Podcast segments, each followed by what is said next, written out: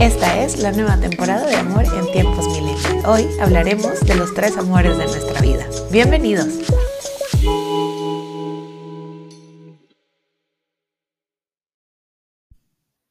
Hola, ¿cómo están? Bienvenidos a una emisión de Amor en tiempos millennial. Después de casi un año, eh, estamos de regreso con este podcast. Eh, la verdad es que no sabía cómo empezar, no sabía cómo regresar, no sabía con qué tema, no sabía cómo, cómo retomar eh, este podcast. Y la verdad me hizo retomar también el hecho de que siguen habiendo escuchas, eh, siguen eh, pues dándole play a nuestros episodios. Muchas gracias de verdad por hacerlo. Y entonces, pues bueno, estamos acá de nuevo un año más para arrancar con esto que se llama Amor en tiempos millennial. Y dentro de mi búsqueda de qué íbamos a hablar en este primer episodio de regreso, em, me lo dieron ustedes a través de Facebook.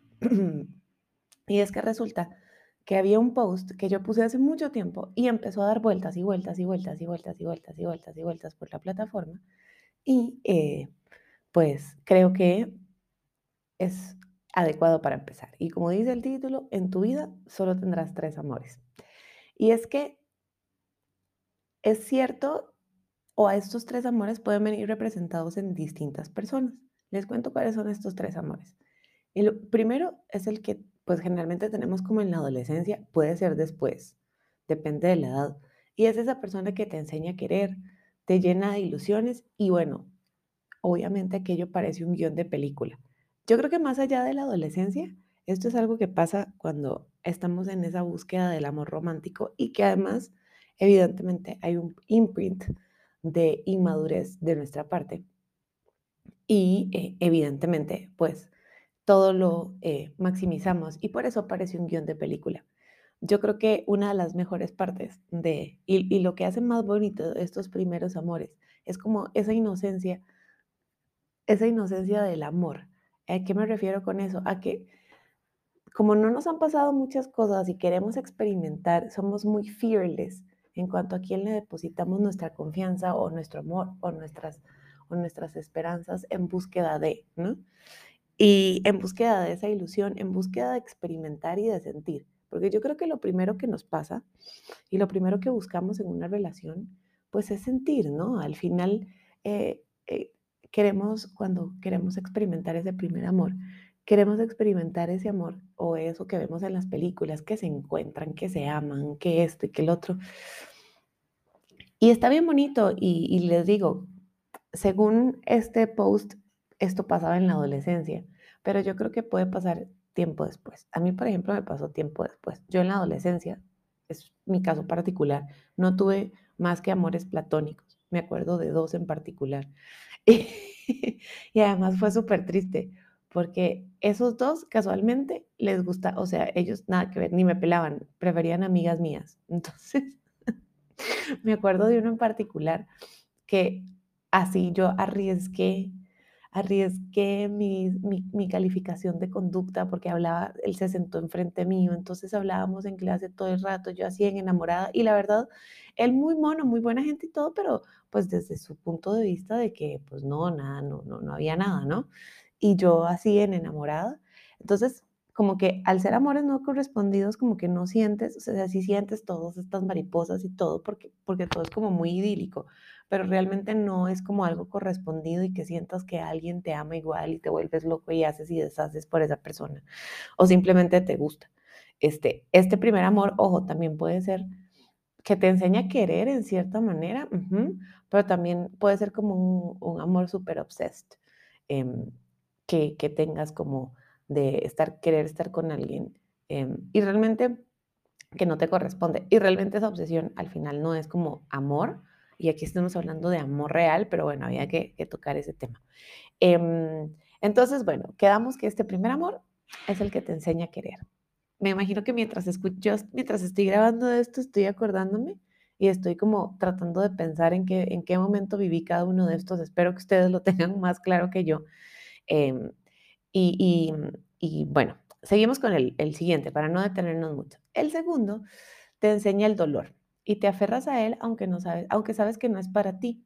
El que hubieras deseado que fuera para siempre, ese amor que hubieras deseado que fuese para siempre, pero te ayudó a madurar.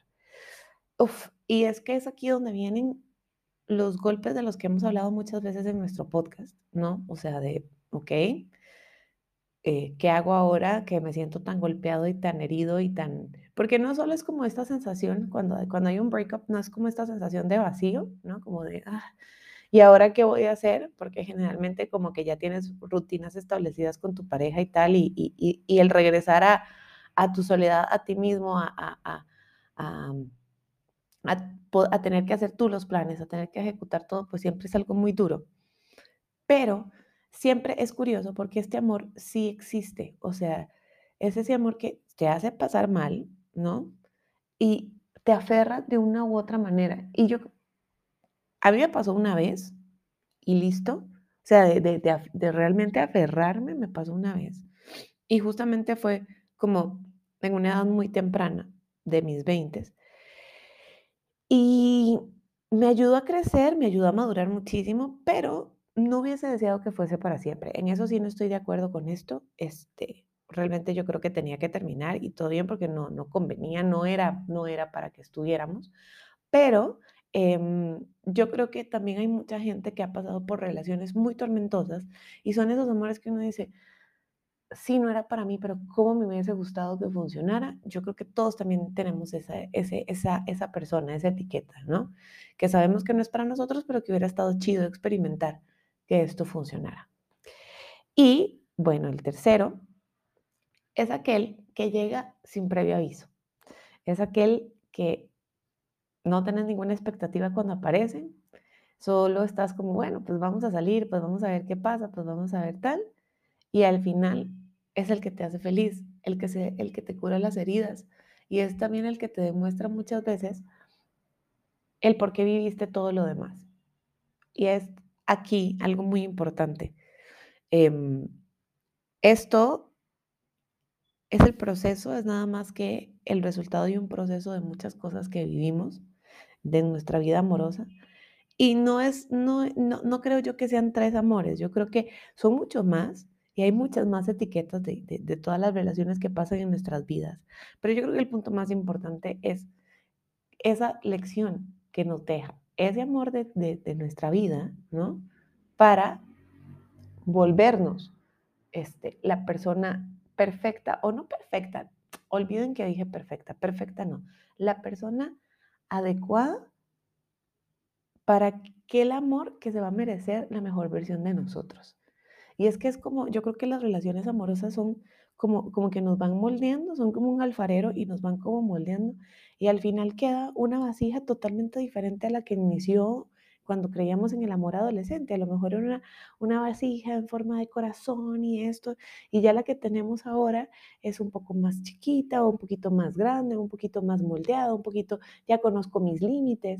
También el, el, la vida obviamente te hace autoconocerse y eso es importantísimo no conocernos a través de nuestras relaciones, ni crear personas a través de nuestras relaciones. Eso pasa mucho. De hecho, vi un, documental de Jane Fonda que me encantó, me encantó. Eh, se los recomiendo mucho, está en HBO Max. Se llama Los cinco actos de Jane Fonda, algo así. Y, es, y ella cuenta, yo, yo amo a Jane Fonda, pero, pero esta parte como que sí dije, wow, qué, qué fuerte, y yo creo que muchas veces algunos de nosotros lo hemos hecho. Y es que ella contaba que ella sea como mimetizado para sus parejas.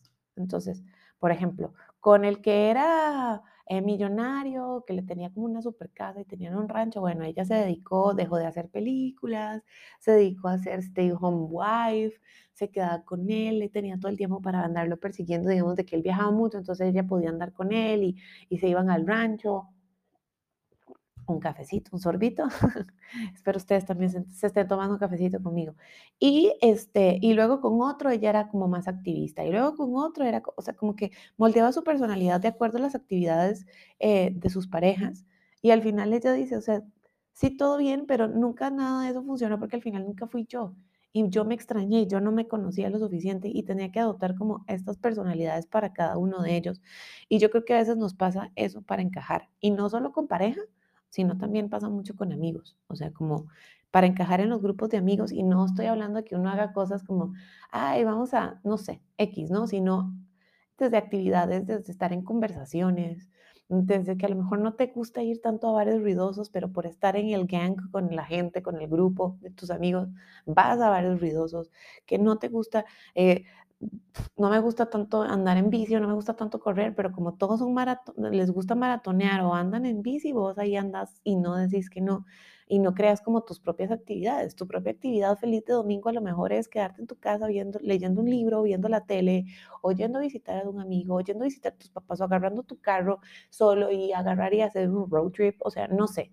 Al final creo que es importantísimo autodescubrirnos, conocernos muy bien qué nos gusta, qué no nos gusta y sobre todo nunca traicionar esos gustos, ¿no? Ni esas, eh, ni, ni esas ganas de hacer cosas y reemplazarlo por necesidades de otros. Em, o gustos de otros. Entonces, em, me desvié un poco de lo que estaba, de lo que les estaba diciendo, pero al final creo que todas, lo que, retomando, todas estas relaciones al final nos moldean para el futuro, ya sea para que vas a encontrar a alguien, porque los, las, las, ideas de cada quien en cuanto al amor son diferentes, ya que sea que puedas encontrar a alguien y encuentres una vida feliz y ya, ¡pum!, aquí hagas tu establishment, te establezcas, hagas tu vida, tu familia, todo, o eh, pues aprendas a sortear el amor y, a, manejarte eh, en, esta, en este road, en este road trip de, conocer gente y todo, sin salir lastimado porque ya tienes como muy claro todo y ya tienes muy claro lo que quieres. Em, la clave siempre es saber lo que quiere y nunca traicionar lo que tú piensas y también, obviamente, como les digo, lo que ustedes quieren. Espero que este episodio les haya gustado. Espero que haya sido un regreso digno para arrancar esta nueva temporada de Amor en Tiempos Millennial. Vamos a tener entre dos episodios y un episodio al mes. Em, así que denle subscribe aquí, seguir, para que siempre les llegue una alerta a su celular cuando subimos un episodio nuevo. Y también em, estamos eh, como arroba amormillennial en Instagram y me pueden seguir a mí como arroba es Mariana Campbell. Muchas gracias. Esto fue el regreso de Amor en Tiempos Millennial, el podcast.